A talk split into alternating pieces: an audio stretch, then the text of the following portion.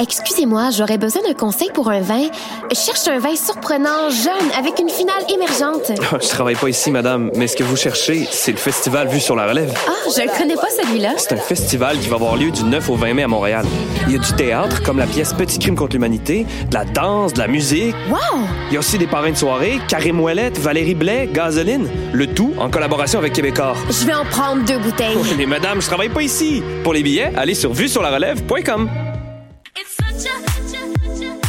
60 minutes de bonheur et de pas de danse. Ça se passe tous les samedis à 14h sur choc.ca avec votre émission du coup qui vous transporte sur la scène électro d'ici et d'ailleurs. Cannes Football Club, 100% foot, 100% débat, 100% Montréal.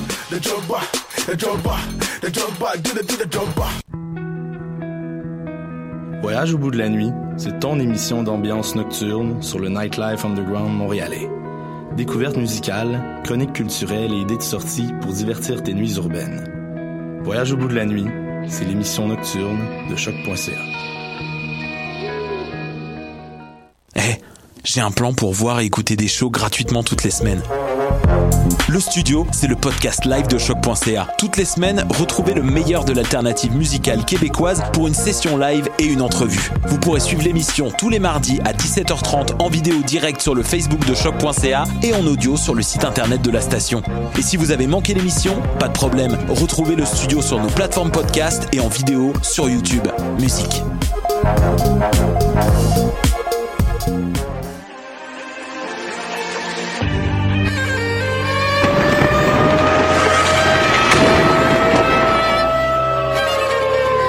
Car la guerre est toujours la sanction d'un échec.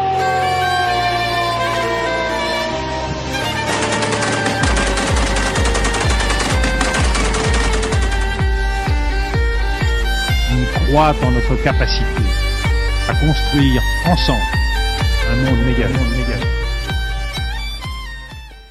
Bonjour à toutes et à tous, vous êtes à l'écoute de Plein Feu, votre émission de vulgarisation d'informations internationales. Aujourd'hui, notre chroniqueuse Camille Robillard devient animatrice avec moi. Et oui, Shannon, euh, cette semaine, je me récupère en animatrice. Et pour ma première animation, euh, nous allons vous parler du conflit euh, en République démocratique du Congo, où les problèmes politiques alimentent la guerre civile. Restez avec nous.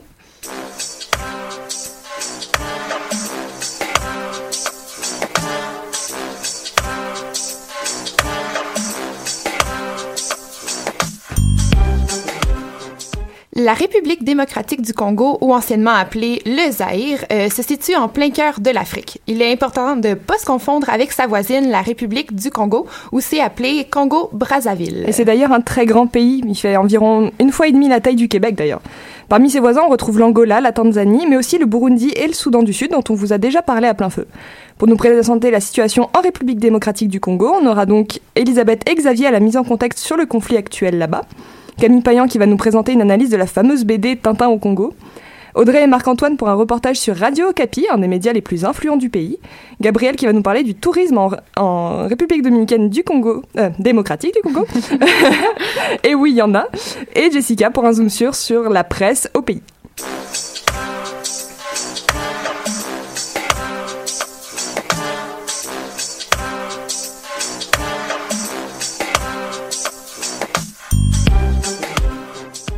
Avant de se lancer au cœur de l'action, on retrouve Xavier et Elisabeth afin de mettre la table sur l'histoire du pays et les origines du conflit qui y sévit. Bonjour à vous. Bonjour. Oui, Shannon, c'est un pays tout jeune auquel nous avons décidé de nous intéresser cette semaine. Autrefois colonie de la Belgique, la République du Congo acquiert son indépendance en 1960.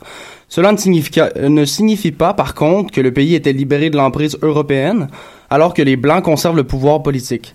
C'est également en 1960 qu'une autre partie du Congo, auparavant nommée le moyen Congo acquiert son indépendance. En effet, le 15 août 1960, l'ancienne colonie française adoptait le titre de République du Congo. Et du coup, est-ce que tous ces changements ont été pacifiques? Euh, pas tout à fait. En République démocratique du Congo, beaucoup de remous ont suivi l'indépendance alors que les médias accusaient les anciens colons belges de complot contre l'État. On leur, on leur reproche d'avoir accordé une fausse autonomie au pays alors que les Européens, Européens pardon, continuent à garder une influence sur le gouvernement. Ces revendications rejoindront les soldats Bangala et Baluba, deux peuples du Congo, qui persécuteront la communauté blanche. Dès lors, une grande instabilité politique s'installa au pays. Le tout dura jusqu'en 1964, lorsque le premier ministre Lumumba fut assassiné. C'est le général Mobutu, pardon, qui prit le pouvoir du pays. Et c'est sous le commandement du général Mobutu que le pays a adopté un drapeau qui est une nouvelle devise et une nouvelle constitution en 1964.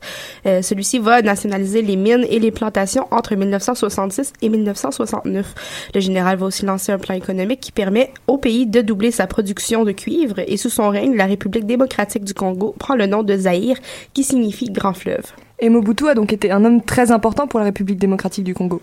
Euh, c'est effectivement le cas si on parle de l'aspect économique, euh, Shannon. L'effondrement du régime de Mobutu euh, se fit par contre de manière très violente. En 1996, les tensions provenant de la guerre civile, euh, civile pardon, et du génocide au Rwanda se propa- propagèrent au euh, Zaïre. Euh, le général fait alliance avec les milices Hutus pour lancer une campagne contre les Tutsis qui s'étaient établis dans l'est du pays. Les Tutsis, associés à différents hommes politiques du Zaïre, qui avaient tenté de renverser la dictature de Mobutu sans succès durant les années qui précédaient, allaient tenter de chasser le général du pays et de contrôler les richesses, en particulier euh, les ressources minières. Dirigés par l'homme d'État Laurent Désiré Kabila, les Tutsis réussiront à renverser le pouvoir. Ce dernier sera sacré président. Et puis à la suite de plusieurs rébellions au pays, Laurent Désiré Kabila va être assassiné à son tour par l'un de ses gardes du corps.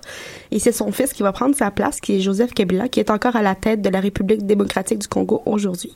Et donc Xavier, tu disais que la République démocratique du Congo est voisine à la République du Congo. Qu'est-ce qui sépare les deux pays? Eh bien, euh, il est important de savoir que l'une des, euh, des principales sources euh, du conflit, comme plusieurs autres pays euh, qui, sont euh, d'anciennes colonies européennes, c'est que la division des territoires n'a pas été faite entre la RDC et la RC, donc la République du Congo et la République euh, démocratique du Congo et la République du Congo, euh, en fonction des populations mais bien en fonction des frontières euh, naturelles. Donc de cette manière, d'un côté comme de l'autre du Congo, on retrouve euh, des peuples comme les Teke et les Ngala.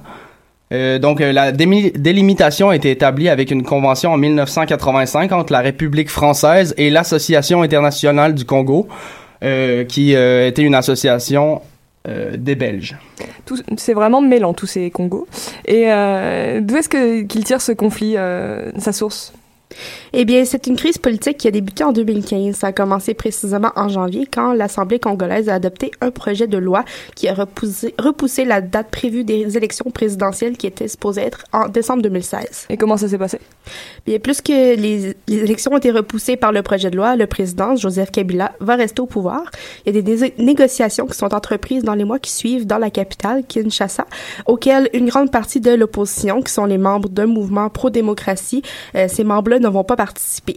Euh, la contestation de la décision du président va créer des violentes tensions en République démocratique du Congo. Donc Kabila ne pouvait pas commencer un nouveau mandat? Pas selon la constitution du pays. Il a déjà réalisé deux mandats. Euh, ces deux mandats qui sont possibles de faire selon la constitution et il est au pouvoir depuis 2001 quand il a remplacé son père qui a été assassiné. Il est donc devenu président par intérim. En 2006, il se présente et gagne les élections. Il devient officiellement président pour un premier mandat. Il est réélu en 2011 pour un deuxième mandat qui devait se terminer le 20 décembre décembre de l'année passée. Et du coup, qu'est-ce qui se passe depuis? Eh bien, les opposants à Kabila ont organisé plusieurs manifestations depuis 2015 euh, qui vont rapidement tourner en catastrophe est-ce que les forces de l'ordre tirent sur la foule, ils vont arrêter des manifestations, des manifestants, pardon, et il y a aussi de nombreux incendies qui se sont déclarés dans des commerces et dans des sièges de partis politiques. Et il y a certains opposants qui soupçonnent Kabila de tenter de rester au pouvoir pour un troisième mandat, ce qui devrait pas être possible selon la Constitution. Il est à noter que depuis l'obtention de son indépendance de la Belgique en 1960, la République démocratique du Congo n'a pas connu de transition démocratique, euh, ce qui montre pourquoi il y a autant d'opposition à ce que Kabila reste au pouvoir. Finalement, le 31 décembre 2016, donc l'année dernière, un accord est signé entre Kabila et l'opposition qui annonce la tenue de nouvelles élections en 2017, ce qui devrait en même temps retirer Kabila du pouvoir. Il va rester quand même le président jusqu'en décembre 2017. Euh, les prochaines élections présidentielles vont aussi s'accompagner des élections législatives et provinciales, ce qui risque de secouer encore plus le pays. Les manifestations continuent tout de même de plus en plus violentes euh, en République démocratique du Congo en ce moment même. Euh, ce lundi, d'ailleurs, des, dizaines de personnes qui manifestaient contre le président Kabila ont été arrêtées. Et ben voilà qui nous permet de bien situer le contexte dans lequel a grandi cette crise. Xavier et Elisabeth, merci.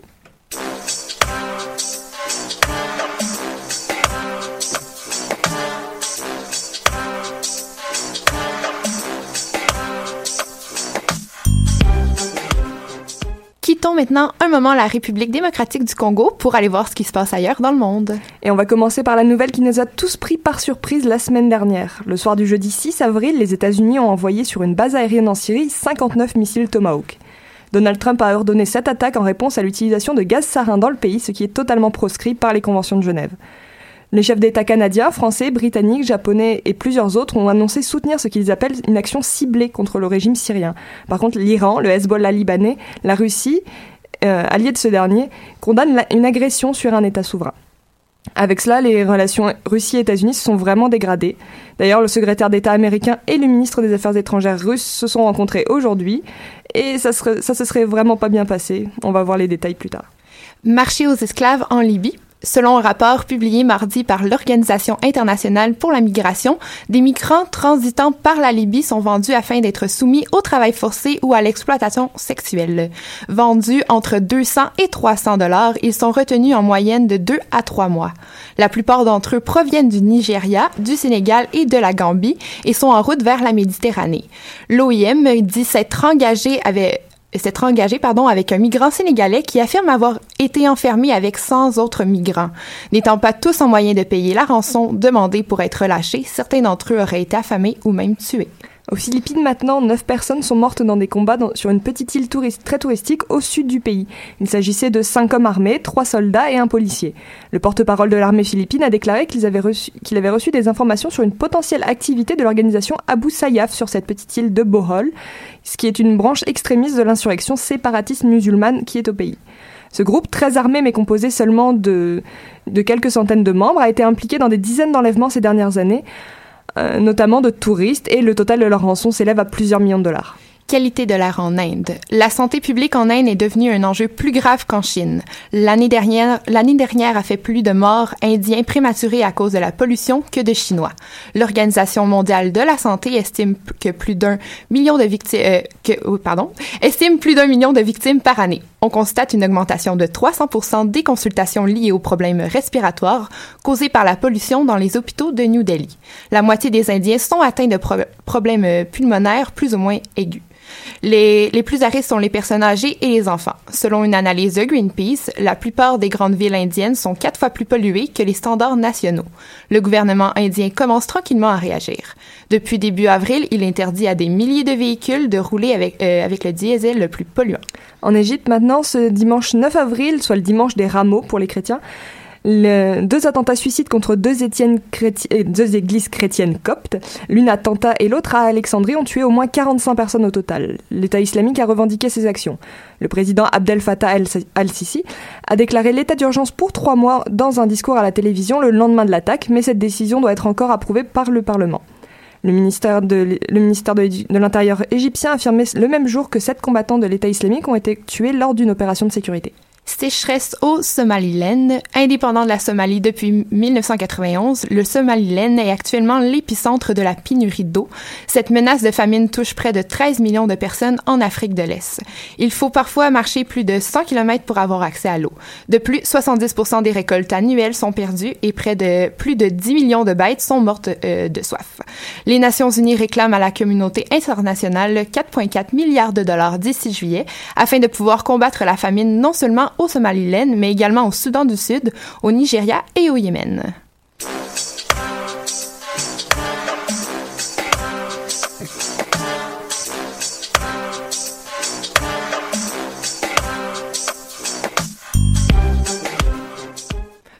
Connaît de près ou de loin les aventures de Tintin. Dans le cadre de notre émission de cette semaine, Camille Payan s'est penchée sur la bande dessinée Tintin au Congo. Peux-tu tout d'abord nous décrire le récit? Oui, certainement, Camille. Publié pour la première fois en 1931, Tintin au Congo est considéré comme le premier vrai album du personnage de Hergé. Il met en image l'histoire de Tintin, jeune reporter venu filmer, pardon, les différents animaux africains dans un Congo sous occupation belge. Sur son chemin parsemé d'embûches, il devra notamment tuer un lion, plusieurs antilopes, un singe et même un éléphant. Dès les premières planches de l'épisode, un mécréant européen poursuit Tintin et Milou dans le but de les faire disparaître. Celui-ci s'alliera par la suite avec le sorcier du village, qui n'est pas content de la notoriété de Tintin. Ensemble, les deux tenteront par tous les moyens de gâcher la vie du célèbre reporter, mais en vain. Tout au long du récit, Tintin et son compagnon Milou deviennent automatiquement les héros des Congolais. Si bien qu'à la toute dernière planche de la bande dessinée, je vous vole un petit peu le punch, on peut y apercevoir un hôtel érigé en l'honneur des deux acolytes. La bande dessinée, qui semble plutôt raciste et eurocentriste, euh, a été écrite euh, dans quel contexte? Il faut comprendre que ce tome de la série n'est pas, venu de l'imaginaire d'Hergé, mais d'une commande faite par l'abbé Norbert Wallace, qui était le directeur du journal dans lequel la BD apparaissait à l'origine. Même si Hergé n'était pas très enthousiaste envers le projet, il décide de s'y mettre tout de même pour faire plaisir à son patron. L'abbé Wallace souhaitait motiver les jeunes Belges à aller vivre et travailler au Congo belge, cruellement en manque d'administrateurs, de médecins ou encore d'ingénieurs. Et pourquoi on la décrit comme sexiste? De son vivant, Hergé subissait déjà des critiques face à certains propos racistes. Lors de sa parution en couleur en 1946, certaines modifications avaient été apportées à la BD. Par exemple, dans la première version, Tintin allait enseigner dans une école congolaise où il leur donnait une leçon de géographie de la Belgique qui était leur mère patrie. Au Congo s'inscrivait donc dans une logique de patriotisme et de propagande belge. Dans la version en couleur, 15 ans plus tard, c'est les mathématiques qu'enseignait Tintin. D'autres actions colonialistes pardon, ont toutefois été conservées dans la version en couleur. À un certain moment, alors que la voiture de Tintin est entrée en collision avec un train de passagers congolais qui s'est renversé hors des rails, le reporter belge ordonne aux passagers de remettre le, sur pied le train, les traitant de paresseux au passage. Mais le racisme présent dans cette BD est aussi beaucoup plus subtil que ça. Effectivement, Camille, durant tout le récit, Tintin semble beaucoup mieux s'adapter à l'Afrique que peuvent être les Africains eux-mêmes. À chaque fois qu'un problème typiquement africain survient, comme des animaux féroces ou des rivalités entre tribus, les Congolais viennent supplier Tintin de les sauver de leur fâcheuse situation. Dès l'arrivée Tintin et Milieu en sol congolais, ils sont accueillis en roi avec banderoles et cris de joie. En plus, Hergé pardon, dépeint les Congolais comme des petits nègres, en leur ajoutant des caractéristiques très stéréotypées. Leur langage a été notamment altéré. Prononce Monsieur Missier, il est il et les le sont remplacés par des li. Par contre, alors que les Congolais ne peuvent pas parler le même français que Tintin, Milou et un singe sont néanmoins capables de parler le même type de français que Tintin. Dans leur façon d'être représentés, tout contrastait avec le reporter belge. Leur teint noir charmant, leurs yeux comme des balles de ping-pong, leurs lèvres prédominantes et leurs costumes tribaux. Pour accentuer la supériorité Tintin sur les Congolais, celui-ci leur faisait découvrir les nouvelles technologies européennes, notamment le gramophone ou encore la caméra vidéo et le cinéma. Le message derrière Tintin au Congo est très simple. Pour que le pays puisse aspirer à un avenir radieux, il faut à tout prix qu'il s'occidentalise. Et suite à tous ces préjugés, est-ce qu'il y a des actions qui ont été menées pour arrêter la publication de Tintin au Congo? Euh, oui, Camille, depuis plusieurs années, euh, de nombreuses actions citoyennes ont été mises sur pied pour faire arrêter la propagande raciste de la BD. Par contre, ce ne sont pas tous les pays qui ont été aussi ouverts à l'idée. Depuis 2007, en Grande-Bretagne, un organisme indépendant, la Britannic Commission for Racial Equality, a réussi à obliger le pays à mettre une préface à la BD qui explique au lecteur le contexte dans lequel Hergé a écrit la bande dessinée. Aux États-Unis, la chaîne de librairie Borders a tout simplement décidé de retirer Tintin au Congo de son rayon pour enfants suite aux diverses pressions qu'ils ont subies.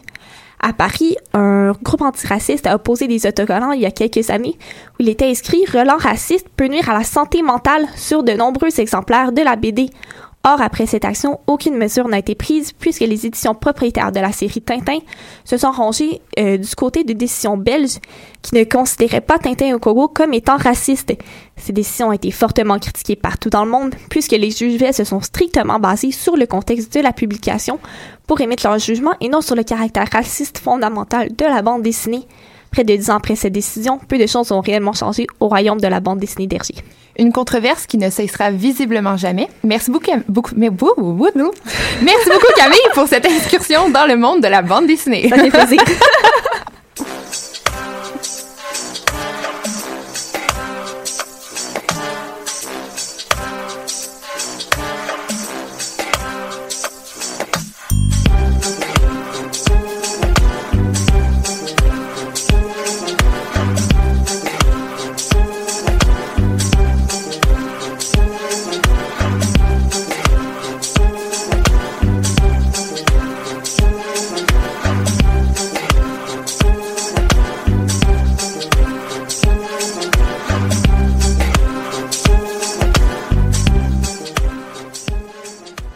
Et maintenant, on passe au reportage avec Marc-Antoine et Audrey pour cette émission. Votre démarche a fut un peu différente et votre angle de base était la présence et l'impact des médias francophones en République démocratique du Congo. Oui, Shannon, les experts spécialistes de la RDC se faisaient rares. Donc, euh, Isiaka Mandé, professeur au département de la science politique à l'UCAM, nous a référé à une thèse présentée à l'Université de Laval en 2010 et qui a été écrite par Marie-Louise Thia, une étudiante à la maîtrise en communication à cette époque. Cette thèse porte sur les ondes de la paix en Afrique, l'exemple de Radio Okapi en République démocratique du Congo. Au final, nous avons choisi de nous pencher sur Radio Okapi. Et donc du coup, c'est pas vraiment un exemple parmi tant d'autres, si je me trompe pas. Tout à fait. C'est la radio des Nations Unies en RDC qui a émergé en 2002. Je m'explique. Cette radio a été créée à la suite de la résolution euh, 1201 du 24 février 2000 du Conseil de sécurité des Nations Unies. Sa fonction première à cette époque était d'informer justement la population congolaise sur la situation transitoire politique du pays pour maintenir la paix. À partir de l'année 2000, euh, la mission de l'Organisation des Nations Unies pour la stabilisation en RDC et euh, la Fondation Hirondelle ont mis leurs compétences en commun pour établir un réseau radiophonique qui couvrirait la totalité du pays. Donc installé à la capitale, Kinshasa, le, le, principal studio de la radio a aussi pour but de toucher un public assez large en abordant des sujets à titre informatif, éducatif et divertissant. Le réseau enveloppe aussi euh, huit studios régionaux avec plus de 200 collaborateurs. C'est une radio qui a su gagner de l'importance tout en gardant les valeurs du journalisme, équité, respect d'autrui, etc. Selon la thèse de Marie-Louise Thio, le, je cite, le nom de la radio revient à l'Ocapi, un mammifère euh, pacifique et protégé qu'on ne, qu'on ne retrouve qu'en RDC. Et quelle est la place de cette radio polyglotte en Afrique? Car autrement dit, la, conséquence de cette diffusion est différente au niveau national. Effectivement, en Afrique, euh, l'information n'est pas parfois, enfin, n'est pas toutefois véridique, faute de sources crédibles et euh, les rumeurs alimentent beaucoup l'information. Donc c'est un gros problème car selon cette thèse, donc euh, encore une citation, plus généralement durant les conflits, chacune des parties opposées utilise la rumeur pour discréditer son adversaire. Certains médias se mettent au service de ces rumeurs et des stéréotypes qui les accompagnent souvent. Donc pour le cas de Radio Okapi, l'information est vérifiée sans faute de rigueur mentionnée plus tôt. Euh, c'est considéré vraiment comme du journalisme professionnel. Donc, euh, Radio Capi a su être un acteur clé de la société civile, jouant avec celle-ci le rôle de contre-pouvoir, une des missions des médias. Ce rôle de contre-pouvoir a coûté la vie à certains de ses journalistes. Donc ça, c'est euh, ce qu'a écrit l'étudiante dans son mémoire. Donc en s'engageant, euh, la Radio Capi, elle devient un porte-parole et médiateur entre les différentes parties de, de la différentes parties de la population. Elle touche vraiment les Congolais et suivent en quelque sorte leur cause, notamment dans le domaine humanitaire. Et en revenant sur les programmes diffusés, qu'en est-il de la couverture de l'actualité par Radio Okapi? Donc l'auteur de la maîtrise, Marie-Louise Tia, a notamment observé le contenu promulgué par Radio Okapi, et je cite Radio Okapi s'intéresse beaucoup aux questions sociales. En général, ces questions occupent plus de la moitié du contenu. L'actualité politique vient en second. Très souvent, elle dépasse la moitié du pourcentage informatif.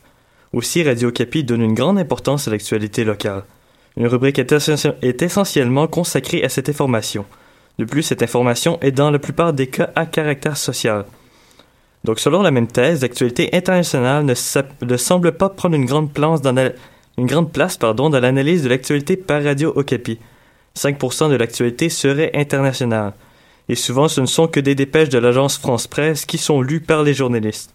Sinon, on traite d'à peu près tout, de la politique à la justice en passant par le sport. La façon de faire est aussi la même que le journalisme occidental. On produit des reportages, des analyses, des interviews, etc. On donne une place toute particulière à l'information locale. Donc euh, la République démocratique du Congo a un fort passé militaire. Comment est-ce que la radio s'en sort malgré tout? C'est justement le point. Euh, la particularité de Radio Okapi, qui est l'un des médias les plus influents de la RDC, c'est sa couverture des conflits armés. Donc la chaîne a été créée euh, après les tristes événements du génocide au Rwanda de 1994. Le Rwanda est justement l'un des voisins de la RDC. Les journalistes de Radio Okapi ont donc comme mandat d'encourager la paix. Donc encore une fois, je cite, Nous avons constaté au cours de notre recherche que la plupart des journalistes de Radio Okapi connaissent les règles du journalisme de paix et les appliquent très souvent dans leur pratique. Radio Okapi a conscience du rôle qu'elle joue dans le processus de réconciliation du peuple congolais. Radio Okapi ne fait pas de fixation sur le conflit, bien au contraire, elle s'intéresse aux problèmes que rencontrent les citoyens congolais et les solutions à ces difficultés. Elle s'impose donc comme un pilier d'un mouvement démocratique et réconciliateur. Marie-Lou- Marie-Louise Thia considère Radio Okapi comme une radio pas comme les autres. Comme je viens de le mentionner, elle écrit que Radio Okapi s'impose comme un pilier d'un mouvement démocratique et réconciliateur.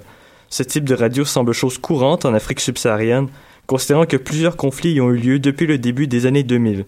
Depuis 2013, une guerre civile sévit en République centrafricaine, juste au-dessus de la RDC. Quelques guerres et conflits ont également eu lieu à proximité, soit au Kenya, au Burundi ou encore au Soudan du Sud. Bref, un bel exemple d'une radio qui œuvre en plein milieu des conflits. Merci beaucoup pour cette belle découverte qui est très unique dans un pays très sensible.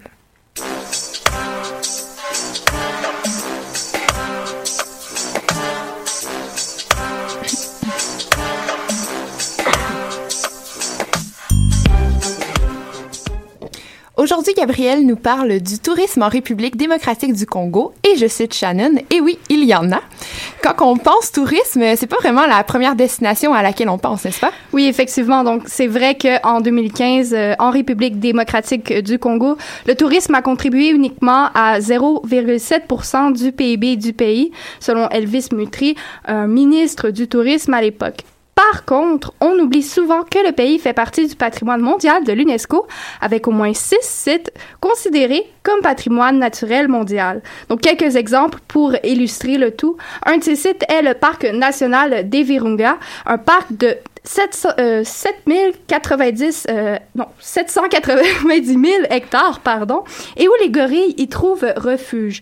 Donc, on dit sur le site de l'UNESCO que la biodiversité y est rare, diversifiée, et il y a même 20 000 qui la fréquentent chaque année, et le parc euh, s'étend même jusqu'à 5 000 mètres d'altitude dans la chaîne de montagnes de Rwenzori. On compte aussi euh, la réserve faunique des Okapis, au nord-est du pays, une réserve qui comprend une longue liste d'oiseaux euh, et d'espèces notamment menacées, mais ce qui en fait la particularité, comme le nom l'indique, ce sont les 3000 Okapis qui vivent parmi les 30 000 encore à l'état sauvage en République euh, du- démocratique du Congo. Et donc, euh, l'UNESCO mentionne aussi que les sites panoramiques de ce parc est vraiment incroyable, avec, des, avec notamment les chutes d'Ituri et d'Ipulu. Donc, le- Oh, pardon. non, mais j'allais juste terminer en disant que le site, euh, c'est ça, a été enregistré en 1996. Donc, on peut pas dire que la République démocratique du Congo est pas démunie de, de patrimoine naturel, loin de là. Mais malheureusement, avec l'économie et les conflits politiques, l'industrie du tourisme congolaise doit être un peu développée, non, Gab? Oui, en, en effet, on le sait, Camille, euh, la guerre et les conflits ont souvent pour effet de faire fuir les touristes, mais il y a quand même certaines initiatives qui ont, locales qui ont été lancées. L'une d'entre elles, je la tiens notamment d'un communiqué très euh, récent du Sénat de la République démocratique du Congo, qui a été aussi euh, rapporté par Radio Okapi, qu'on connaît tous. Donc, selon ce communiqué, il y aurait eu un projet de loi du ministère du Tourisme qui a été déposé au Sénat le 6 avril dernier pour euh, relancer le tourisme en République démocratique du Congo. Donc, j'explique. Donc, on vise à mieux réglementer et gérer la promotion autour des attraits touristiques nationaux, dont les, dont les sites qui ont été soumis aussi à l'UNESCO. On a inscrit des sites aussi pour euh, plus de sites à l'Un- à l'UNESCO. Donc, pour terminer, les grandes lignes du projet euh, mentionnent aussi la promotion de partenariats publics-privés, surtout dans le domaine de l'hôtellerie, et de favoriser le tourisme durable et une réforme des fonds monétaires qui étaient déjà alloués au tourisme. Donc, selon le, communiqué, le projet de loi a été soumis à une commission qui va l'examiner. Reste à voir comment le Congo va mettre en pratique ou non les principes du projet. Et est-ce qu'il y a d'autres initiatives qui veulent aussi aider à relancer euh, le tourisme au- à la République démocratique du Congo? Eh bien, oui. Donc, figurez-vous que Neo City Édition, qui est une maison d'édition euh, de guides touristiques appartenant à la compagnie Le Petit Futé, donc une euh, maison d'édition belge, a lancé un site web destiné aux touristes, mais aussi aux Congolais qui veulent mieux connaître la RDC, donc la République démocratique du Congo. Et ils ont même une page Facebook. Et donc, euh, j'y suis allée, j'ai fait mes recherches, et donc le site, c'est est Congo Tourisme. euh, .org et leur page Facebook s'appelle RDC Congo Tourisme. Donc le site web nous présente plusieurs atouts, donc bien sûr le patrimoine naturel, les sites inscrits à l'UNESCO, la faune, la flore, mais le site nous rappelle aussi à quel point l'hétéro hétéro et ouh, l'hétéro hétérogénéité euh, du, du pays est grande. Donc, ce que je veux dire par là, c'est qu'il y a plus de 450 ethnies qui habitent le territoire. Et donc, chacune d'entre elles a sa langue, euh, sa culture, ses chants, ses mythes. On peut y voir aussi euh, dans le site des suggestions d'hôtels, de restaurants. Il y a d'autres touristes qui vont parfois faire euh, du tourisme extrême et donc ils vont sortir des, des sentiers battus pour escalader le volcan Nyarongo euh, dans le parc du Virunga. Donc ce sont majori- majoritairement des touristes, la plupart belges, donc qui sont amateurs de volcans et qui vont tenter euh, l'ascension du volcan avec entre autres l'aide de guides locaux. Et donc, on parle de quelques touristes seulement par année. Selon nos informations, le volcan fait partie de la chaîne de volcans des Virunga à l'est de la République démocratique du Congo et fait environ 3469 mètres. Bien sûr aussi, comme on l'a vu, euh, c'est une relance qui est plutôt timide, euh, vu la situation du pays, bien sûr, mais la volonté, elle, est bien là. Donc, euh, c'est à suivre pour ces initiatives, dont le projet de loi, bien entendu. Évidemment, on tient à rappeler ici qu'on n'est pas commandité par aucune agence touristique. Merci beaucoup, Gabrielle, pour cette belle chronique. Merci.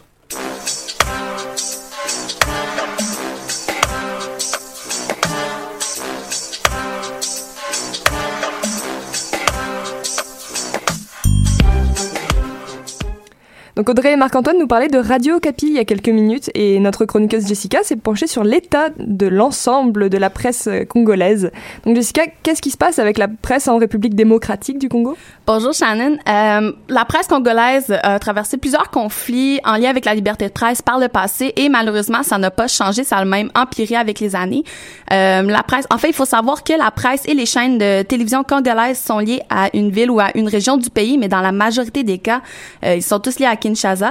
Euh, plusieurs d'entre eux, en fait, sont à tendance pro-gouvernementale et d'autres sont créés pour euh, donner la parole à tous, comme Congo 24, qui est un site en ligne d'information.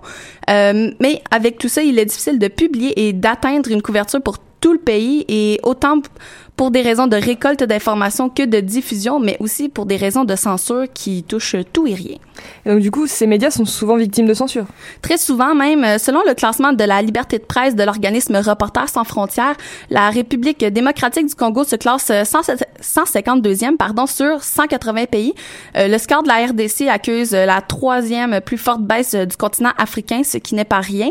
Euh, cela s'explique par les entraves à la liberté de presse au pays, qui se sont d'ailleurs accentuées à la suite de la réélection de Joseph Kabila en 2011.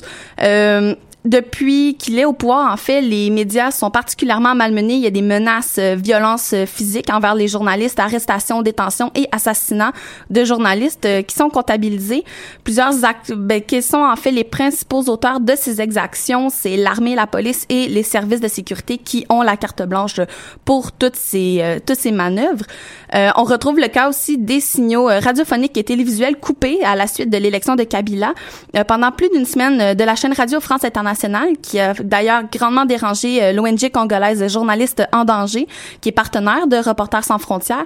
La raison de la sanction, RFI euh, aurait diffusé les itinéraires d'une action totalement illégale et, je cite, de nature à perturber l'ordre public, en plus de se faire reprocher qu'il faisait du sensationnalisme et des incitations à la haine et la violence. Pour JED, journaliste en danger, euh, cet incident est quand même assez symptomatique et ça les a forcés à lancer un appel au pouvoir de la République démocratique du Congo pour stopper l'escalade de la répression, que je cite, euh, qui s'abat sur la presse depuis la crise post-électorale. Il y a pas mal de journalistes tués depuis pas, depuis pas mal d'années euh, dans les médias internationaux. On sait qu'il y en a beaucoup en zone de conflit qui meurent de plein de manières imaginables depuis, depuis quelque temps. Qu'est-ce qu'il en est en RDC Pour ce qui est euh, de la RDC, cette année, il n'y a pas de journalistes citoyens ou collaborateurs qui ont été tués dans leur pratique journalistique. On parle seulement de l'emprisonnement du directeur de Metro News euh, du secteur, Serge Kabongo, depuis le 6 euh, janvier euh, de cette année. Sinon, Reporters sans frontières dénonce euh, la brusque dégradation de la situation à- en raison, euh, c'est rendu que même le directeur se fait arrêter. Il y a un problème à quelque part. Puis, puis l'année dernière, euh, juste pour donner un aperçu, République du Congo, même il y a des assassinats, mais il y a pas tant, euh, il y a pas tant de problèmes. L'année dernière, il y a eu un seul journaliste tué en novembre 2006, soit Marcel euh, Lubala, qui est de la télé, de la radio-télévision euh, nationale euh, congolaise. Et tout ça, ça a quoi comme conséquence sur les médias? Il y a de nombreuses conséquences quant à la censure sur les médias congolais. Premièrement, on a les cas classiques qui sont les fermetures de journaux, les suspensions de journalistes, retrait ou interdiction d'émissions sur les chaînes de télé. Euh, parfois, ça va même plus loin. Le gouvernement et les forces militaires vont jusqu'à confisquer du matériel et plusieurs locaux finissent par être saccagés et ce, dans plusieurs régions euh, du pays. Et donc à t'écouter, les militaires sont vraiment partout. Euh, Est-ce que la sécurité des journalistes, dans des cas poussés comme le saccage de locaux, est mise à prix? Très mis à prix, en fait, on pourrait dire, euh, des attaques envers les journalistes euh, créent d'autres problèmes. Euh, Les données, en fait, du classement de la RSF euh, démontrent qu'une euh, insuffisance des autorités, il démontre en fait une insuffisance de- des autorités congolaises, euh, c'est-à-dire tout ce qui inclut la police, les hauts responsables euh, civils et les militaires, dans la protection physique des journalistes. Donc, peu de sécurité inclut un risque accru d'enlèvement et de meurtre ou autres cas. Dans un rapport qui a été publié en 2004 sur la RDC, le comité de sur euh, pour la protection des journalistes, la CPJ, euh, indiquait que les autorités nationales et locales euh, abusaient parfois du pouvoir que, leur donnait la constitution transitoire pour censurer et réprimer euh, des comptes rendus négatifs ou incendiaires de la part des journalistes envers le pouvoir politique. Euh, ce groupe international de défense de la liberté de presse a aussi recensé euh, des cas d'harcèlement et d'agression des journalistes par des milices et des partis politiques, même pendant la période de transition politique. Donc du coup, avec tout ça, est-ce que quelqu'un est intervenu? Euh, oui, il y a plusieurs. Ben, il y a eu l'intervention de l'ONU avec Radio Okapi depuis euh, 2002, si je me rappelle bien. Euh, sinon, s'il y a eu de nombreuses réactions de la part euh, des organismes du pays, aussi la France avait appelé l'année dernière à les autorités congo- congolaises à prendre toutes les mesures nécessaires en vue de permettre en fait le rétablissement dans les plus brefs délais euh, du signal de RFI, euh, qui est une radio publique, euh, qui avait été coupée justement en raison de censure en janvier 2016. Euh, pour sa part aussi, on a Reporters sans frontières qui avait estimé que, je cite, cette interruption des signaux des deux radios en, comptant Okapi et une autre radio euh, locale, euh, des deux radios les plus écoutées au pays est très inquiétante. Et en plus de tout ça, euh, elle a demandé aux autorités de rétablir le signal des deux radios le plus vite possible pour cesser en fait les atteintes à la liberté d'information dans le pays. Sinon, l'ONG congolaise Voix des sans-voix, qui est une ONG congolaise de défense des droits de l'homme euh, la plus connue en fait au pays a aussi reproché à Kinshasa euh, de chercher à véhiculer la pensée unique et les thèses qui encensent les dirigeants du pays avant de rappeler aussi les énormes préjudices causés à la population. Euh, en plus, il parle de RFI, autant d'une chaîne euh, internationale suivie dans, surtout dans les villages où aucune télévision ou radio congolaise n'est captée. Sinon, en d'autres organismes, on a Union nationale de la presse congolaise, Réseau des communications de l'environnement. Il y a aussi eu euh, des réactions des journalistes euh, du euh, journal Le Potentiel, qui est un journal quotidien, euh, qui dénonçait aussi l'autocensure auquel les journalistes euh, faisaient face. Euh, donc du coup, euh, l'ONU, qu'est-ce qu'il en dit de tout ça? L'ONU se dit préoccupée par la situation dans la, de la liberté de presse au pays, au pays pardon, euh, et afin de préserver et de maintenir la paix à travers euh, le monde et dans ce cas-ci en RDC. Euh, ils ont créé la Radio Capi que Marc-Antoine et Audrey nous ont parlé tout à l'heure, qui attache beaucoup d'importance à l'utilisation des médias visant à promouvoir la réconciliation et la démocratie euh, du pays. Elle a établi euh, justement en coopération avec Mission de l'ONU au Congo et Fondation Hirondelle. Puis la mission, évidemment, c'est d'informer euh, la communauté nationale et internationale. Et dans tout ce qui est... Et la différence, en fait, entre les médias congolais au Capi, c'est que les journaux sont quand même relativement bien payés et quand même, ils ont une meilleure formation euh, à ce niveau-là. Et donc du coup, les médias essaient de s'en sortir rapidement?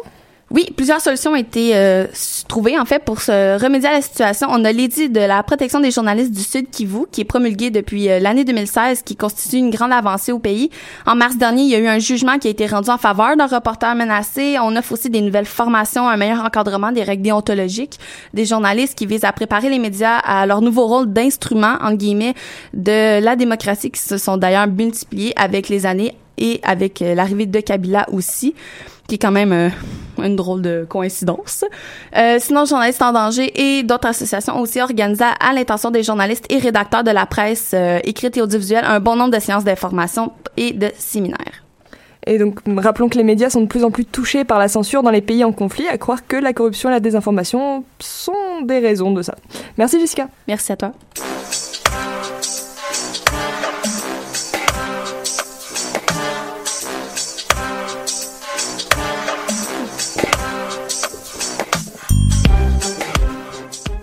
Et ben, c'est le petit moment de discussion aujourd'hui. Alors on va on va parler de notre truc. Ça. on va parler d'Élie justement parce que c'est non, euh, euh, parce que c'est la, la dernière émission d'Elisabeth. Élie, ne t'en va pas. On aime. Allô, micro. voilà ça. Alors du coup, qu'est-ce que t'en as pensé de tes deux ans, je crois? On, a, on arrive un an et demi, je sais plus. Ouais. On arrive ensemble, mais je sais plus. Je dirais un an et demi et plus, là. Plusieurs sessions, beaucoup de travail, beaucoup de, de, de, de, de temps passé de- à faire de la recherche et tout. euh, Ouais. Ça me fait un petit peu de peine. Là. Oh. Tu vas revenir peut-être un peu? Ben là, Si tu peux. être difficile. Si je quitte l'université. euh, Pas faux, pas faux. Moi, je, moi, je dis qu'on kidnappe Élie puis qu'on la ramène, là. Elle va travailler pour Choc maintenant. Yeah. Bah, c'est un, c'est un métier, là, écoute. Ben oui, ben oui. C'est ça. Puis qu'est-ce que tu retires de, de, tes, de ton un an et demi euh, à plein feu? J'ai beaucoup d'amis. Oh. C'est ça? Ben, il y a beaucoup d'informations internationales, puis c'est important de, de continuer de garder, euh, garder le fil euh, allumé, puis je suis contente de voir qu'il y a de la relève. Yay. Eh, ça fait quand même déjà pas mal de monde qui partent à, à la retraite de plein feu, mais Ouais, ouais. Il y a Ouais. David d'ailleurs qui nous écoute en ce moment. euh. c'est ça. Il est même pas foutu d'être en studio. Mais il est supposé faire son travail, c'est pour ça. Ah, ok. Pas grave, c'est pas une excuse. La fin de session. Et puis du coup, bah, qu'est-ce retires aussi de ton, ton, bac, ton bac de journalisme, quoi? La même Global. chose. La même chose Plein de, t'as appris Beaucoup d'amis. plein de choses. Beaucoup d'amis. J'ai appris plein de choses. Ben oui, c'est clair que c'est un métier, puis que je vais continuer là-dedans. Oh. Classique. Je m'attendais pas à faire une entrevue aujourd'hui. C'était, c'était ça ta surprise, c'est ça? Tu Ah. t'attendais à un gâteau, mais Ouais, une c'est ça. entrevue. En fait, Élie, une partie de l'entrevue, euh, c'est quoi t'as pensé de l'attaque des USA en Syrie? euh? Ouais, puis tout le monde, c'est quoi que vous avez pensé? Mais on va laisser Élie s'il a quand même une des vétérantes, là. Alors, vas-y, Ellie. Mais j'ai rien entendu. Non, mais c'est l'attaque en Ah oui, oui. Ah. On parle des tomahawks. C'est moi, c'est moi qui ai l'honneur. Ouais. Oui. Ouais, j'ai pas les écoutes. Ah non, c'est... Ouais, c'est ça. Ah, Bah, est-ce que quelqu'un, est-ce que quelqu'un a, quelqu'un à dire sur la- l'attaque en Syrie là? Ben... euh, Gab en a clairement. Non, mais je pense qu'en fait, euh, l'attaque, je vais remettre mes écouteurs. En fait, moi, je pense que l'attaque euh, en Syrie, ce que ça prouve, c'est que Trump, euh, ça, on voit qu'il y a un- une démarcation. Euh, on voit que, bon, les euh, images l'ont peut-être, oui, euh, touché, mais je pense qu'il y a surtout un intérêt politique à aller chercher en Syrie. Il y avait, c'était la semaine vraiment où est-ce qu'on testait Trump. On lui disait qu'il devait réagir avec la Russie. Donc, je pense que les attaques, donc on le sait, le Canada appuie les attaques. Donc, c'était quand même une action qui était, qui, qui, qui a été reçue comme, de la plupart de ce que j'ai entendu, elle était attendue. Donc, voilà. Donc, on s'y attendait, mais ça, l'a quand même, ça nous a quand même pris euh, par surprise euh, parce que on s'y attendait pas que ça vienne aussi rapidement et dans ce contexte. Et d'ailleurs, euh, avec ces politiques des, des migrants qu'on connaît, la plupart des, des, des enfants qui ont touché, qui ont été touchés par les armes chimiques, qui ont tant touché Trump, ne pourraient même pas aller aux États-Unis. Mais comme, comme tu l'as dit, Trump et les États-Unis sont devenus très, très émotifs par rapport Oui. à ça. Il y a un haut gradé aux États-Unis qui a comparé Bachar al-Assad à Hitler. Oui, exactement. Il a dit Le que ses crimes étaient pires que ceux d'Hitler. Bon, ça va super loin pour l'instant. Puis moi, personnellement, ça me fait un peu penser à la guerre froide Ouais. entre un peu la Russie et les États-Unis. Mais on dit ça depuis, Ou bien la depuis une belle lurette avec l'Ukraine aussi Ouais. et tout ça. Donc, Bah, c'est sûr que ça va pas nous mettre au chômage des attaques pareilles. là. non. c'est ça. Plein feu va continuer euh, Ouais. si- s'il y a des conflits qui se créent. C'est pour ça qu'on est journaliste. C'est ça. Il va en avoir des choses à dire. Let's go, Ellie. C'est ça. bah non, let's go la, la relève là. Ouais. Comme euh, et puis euh, ah, on va on va de plus en plus laisser de place, je pense, à, à nos premières années, qui vont on devenir des s'amuse. deuxième années, Ah, merci. C'est qui allait prendre la relève. qui, qui vont qui vont prendre du level. Moi, j'aurais une question. Est-ce qu'on a le temps pour une dernière question? Ou est-ce que... Euh, C'est dangereux. 30 C'est secondes. dangereux? 30 T'as secondes? 30 secondes. Une toute Ben, petite dernière OK, question. rapidement, euh, dans ce contexte avec Trump, comment vous, vous voyez la suite euh, de, votre, euh, de votre bac en journaliste? Est-ce que ça change la manière... euh, est-ce que vous vous sentez plus important? Ou est-ce que ça change la manière dont vous voyez le journaliste? Plus d'inter. Plus d'inter, oui. Plus d'inter. Ben, je pense pas que j'ai j'ai l'impression que mon rôle change. Tu sais, j'ai- on est actif, on n'a pas le choix d'être actif. C'est, ça l'était avant les attaques, ça Mm. l'est après, donc on va juste continuer à faire ce qu'on sait faire. Et puis du coup, euh, juste avant de terminer l'émission, on va dire un grand bye à Ellie. Et puis Oui, ça, a été, merci. ça, a été, un- ça a été un plaisir de travailler avec toi. hein. maintenant maintenant qu'on a de l'image, tu parles au moment où on a de l'image, c'est magnifique. c'est parfait. En tout cas, c'est ce qui termine euh, cette émission de plein feu. Euh, on a une, prochaine émission le 26 avril où on sera un peu moins, un peu plus décontracté, tout ça. Mais en attendant, c'est la dernière fois qu'on était tous réunis ensemble et on vous souhaite euh, un- de, une joyeuse deux semaines et puis on vous revoit après.